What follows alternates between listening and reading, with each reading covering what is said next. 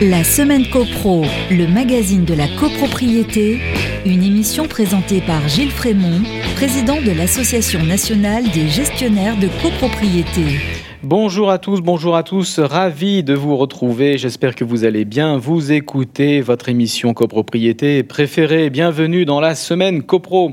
Cette semaine, on vous propose un dossier sur les clauses illicites, les clauses du règlement de copropriété. C'est la minute juridique. Nicolas Tarade nous fera la revue de presse, les petites histoires de voisinage. C'est toujours un plaisir. Mais tout de suite, on commence avec l'actu de la semaine. La semaine copro de la semaine. L'actu de la semaine, on parle de la nouvelle étude menée par Meilleur Agent Télétravail et Immobilier. Quelles sont les nouvelles aspirations des Français? Alors que le home office devient une pratique pour un nombre croissant d'actifs français, quelles sont les nouvelles aspirations de ceux qui portent un projet immobilier? Et quel secteur géographique privilégie-t-il Une étude de Meilleur Agent menée par Toluna apporte des éléments de réponse. Dopée par la crise sanitaire du Covid-19, la pratique du télétravail travail s'est répandu comme une traînée de poudre et la tendance n'est pas prête de s'inverser visiblement. Ainsi que le révèle la dernière étude du portail Meilleur Agent, 47% des actifs envisagent de poursuivre le télétravail, au moins de manière ponctuelle. Une tendance qui s'accentue fortement à Paris, à 72%. En conséquence, le changement de cadre de vie se révèle manifeste pour de nombreux Français. Près d'un actif sur trois a déménagé dans les huit derniers mois, est en train de déménager ou l'envisage pour gagner en qualité de vie et de confort, poursuit l'étude. Et plus de la moitié d'entre eux se dit prête à s'éloigner de son lieu de travail pour y parvenir. Parmi les typologies des biens convoités figure en priorité et sans surprise la maison individuelle. Merci le confinement. C'est ainsi le souhait pour sept porteurs de projets sur 10 dont le budget aussi aux, alentours de 260 000 euros. S'agissant des résidents de la capitale, Paris, ils sont près de la moitié, 45% à vouloir s'installer en banlieue parisienne et même en petite couronne. À l'inverse, l'appétence des franciliens pour les grandes métropoles de province est moins forte puisque cette possibilité apparaît comme intéressante seulement pour 14% d'entre eux. Et ils sont encore moins nombreux à vouloir déménager dans les villes moyennes et les zones rurales, 10% à peine. L'attractivité de la petite couronne, l'aire urbaine de Paris, concentre une grande partie des cadres, professions pour lesquelles le télétravail était déjà bien implanté avant le déclenchement de la crise sanitaire. L'accélération de son usage invite les Parisiens à voir plus grand. C'est un maillon de plus pour l'attractivité de la petite couronne qui bénéficiait depuis plusieurs années des conséquences de la hausse des prix dans la capitale et de l'arrivée progressive du métro avec le projet du Grand Paris. Des villes comme le Blanc-Ménil, Villemont, le Champigny-sur-Marne sont particulièrement attractive, avec des prix en hausse respectifs de 3,2, 3,3, 4,1% sur le marché des maisons ces 12 derniers mois, indique Barbara Castillo-Rico, responsable des études, des études économiques chez Meilleur Agent. Bordeaux, Lyon, Marseille, une attractivité intacte, même si la tendance est moins forte que dans la capitale. Les habitants des grandes villes en région ont eux aussi envie de changements pour gagner en qualité de vie. 4 sur 10 révèle l'étude. Près de la moitié d'entre eux souhaitent rester dans une grande ville de province, alors que pour 20 41%. Il privilégie les villes moyennes, villes de moins de 100 000 habitants. Concernant le type de biens recherchés, les habitants de la province concentrent également leurs projets sur l'achat d'une maison pour un budget moyen de 286 000 euros. Partant de ce constat, Meilleur Agent dévoile des idées de villes qui proposent un pouvoir d'achat immobilier intéressant pour l'achat d'une maison à moins de 60 minutes de Bordeaux, Lyon et Marseille. Allez, je cite Bourgoin, Jallieu, Vienne, Vaux-en-Velin, Libourne, Lormont, Marignane, Vitrolles, Martigues, deux belles villes de France qui ont le vent en poupe. Donc la déconcentration des grandes métropoles est en marche, le repli vers le calme et les espaces continue. Une tendance à confirmer, bien sûr, dans un an ou deux, quand le virus sera derrière nous, loin derrière nous, on l'espère. Ainsi va l'actualité, mon cher Nicolas, je vous passe la main pour la revue de presse. La semaine copro, petites histoires de copro.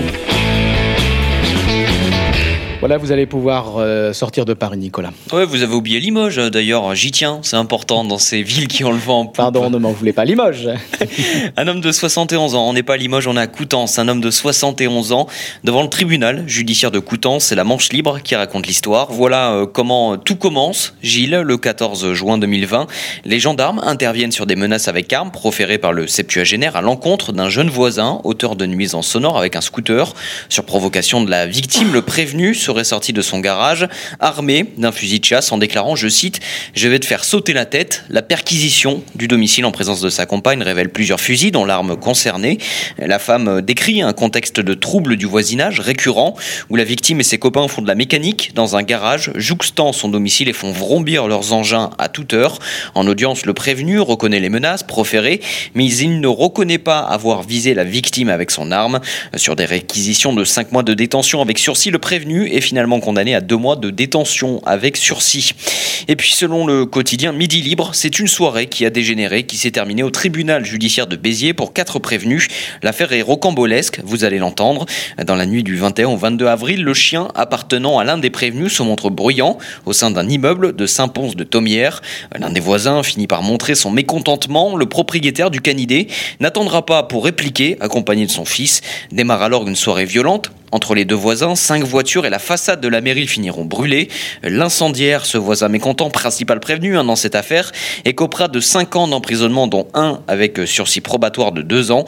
Les propriétaires du chien, eux, sont condamnés à des peines plus légères pour des faits de violence, respectivement à 6 et 3 mois de prison avec sursis. Alors vous êtes de Limoges, moi je suis de Béziers, hein, vous en parlez. Ah ben, j'en parle également. Alors Béziers, elle vend en poupe également, hein. j'ai oublié de le dire. Allez, merci Nicolas. On passe à la minute juridique. La semaine copro, la minute juridique. Le règlement de copropriété ne peut imposer aucune restriction aux droits des copropriétaires en dehors de celle qui serait justifiée par la destination de l'immeuble telle qu'elle est définie aux actes par ses caractères ou sa situation. Article 8 de la loi du 10 juillet 1965. La liberté des uns s'arrête là où commence celle des autres. D'après la citation de John Stuart Mill, l'intérêt du collectif prime donc sur l'intérêt individuel. Que ce soit des clauses d'origine créées par le rédacteur du règlement de copropriété ou des clauses insérées après coup par l'Assemblée générale des copropriétaires, la liberté contractuelle ne doit pas porter atteinte aux droits des copropriétaires outre mesure. Cette mesure, c'est la destination de l'immeuble, ses caractéristiques géographiques, architecturales et sociales. Autrement dit, son standing, ce qu'il est et ce qu'on a voulu qu'il soit. La destination de l'immeuble est donc le repère, la référence. La destination de l'immeuble peut évoluer. Dès lors, une clause licite peut devenir illicite avec le temps, et inversement. Tout est cas d'espèce. Et en cas de litige, le juge appréciera in concreto. Il vérifiera si, dans le cas considéré, la destination de l'immeuble justifie ou non la restriction. Il n'est donc pas possible de dire dans l'absolu que telle ou telle clause restrictive est valable ou non, à moins, bien sûr, qu'elle ne soit directement contraire aux dispositions d'ordre public de la loi, article 43. La validité des clauses restrictives aux droits des copropriétaires doit donc être examinée cas par cas.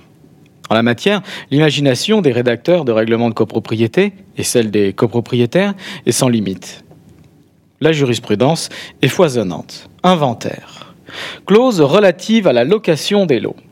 A été jugée licite dans un immeuble à caractère résidentiel la clause stipulant que les lots ne pourront en aucun cas être divisés en vue de la location licite. Également, une clause qui, dans un immeuble de grand standing, interdit la location de chambres de service à des personnes étrangères à la copropriété.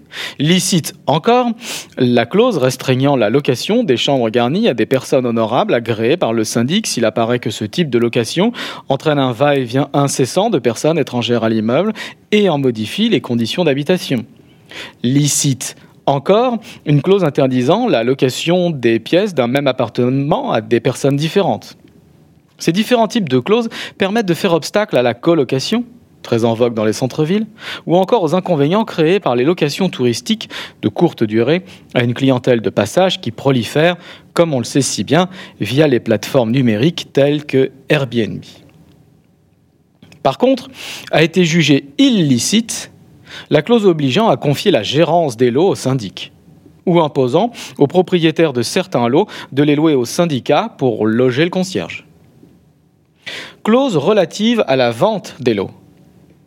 Une clause obligeant les copropriétaires à vendre leurs lots comme sanction de la violation du règlement de copropriété est bien sûr illicite. De même, pour les clauses subordonnant l'aliénation à une autorisation de l'Assemblée. De même, est illicite une clause interdisant la vente des caves à des personnes étrangères à l'immeuble. Par contre, peuvent être éventuellement justifiées par la destination de l'immeuble les clauses interdisant la vente séparée de chambres de service pour ne pas multiplier le nombre de ses occupants, ou encore la clause interdisant la vente des chambres de service à des personnes étrangères à la copropriété. Là encore, tout sera question de destination de l'immeuble, de son standing. S'agissant du droit de préférence, un arrêt de la Cour de cassation de 1979 a refusé d'admettre la validité d'une clause prévoyant un droit de préférence au profit des autres copropriétaires en cas de vente des lots. Mais cette jurisprudence mériterait, selon la doctrine, d'être nuancée car la validité d'un pacte de préférence pourrait être admise dans un immeuble à destination familiale.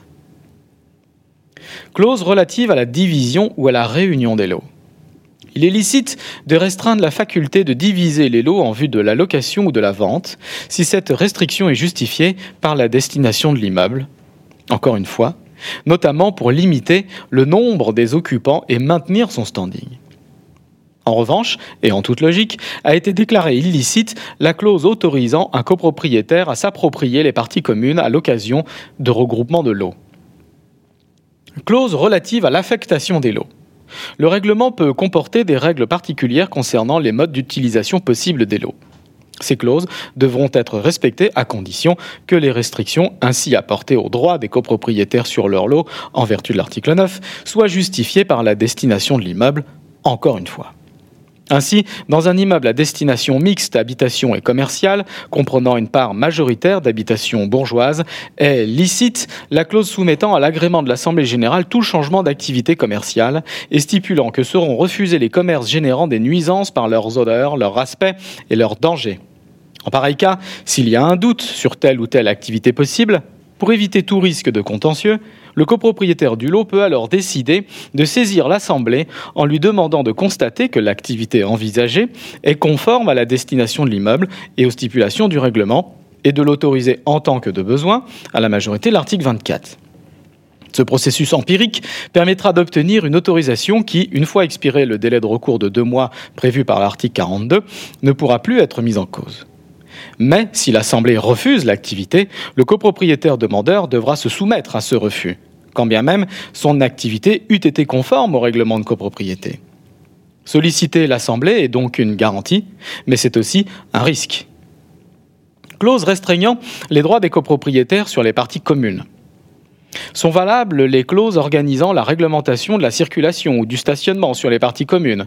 De même sont valables les clauses relatives à l'apposition d'enseignes ou de plaques professionnelles. L'immeuble doit être tenu et présentable.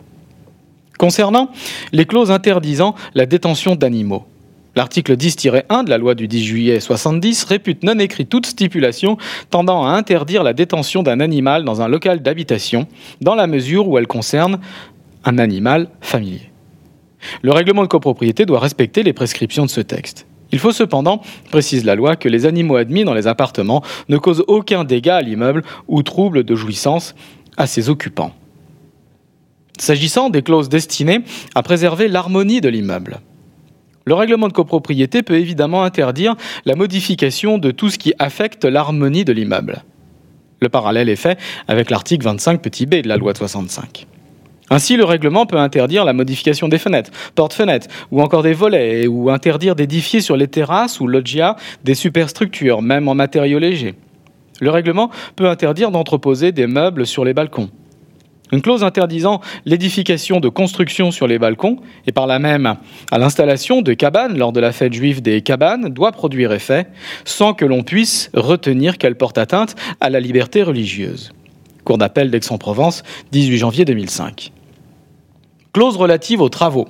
Le règlement de copropriété ne peut pas donner par avance des autorisations de travaux affectant les parties communes ou l'aspect extérieur de l'immeuble, même si la nature de ces travaux a été précisément définie. En revanche, est valable la clause prévoyant que les revêtements de sol ne pourront être modifiés qu'après accord de la copropriété. Clause destinée à préserver la tranquillité de l'immeuble. Rappelons enfin qu'en vertu de l'article 26 de la loi de 65, l'Assemblée générale ne peut, à quelque majorité que ce soit, imposer à un copropriétaire une modification à la destination de ses parties privatives ou aux modalités de leur jouissance telles qu'elles résultent du règlement de copropriété.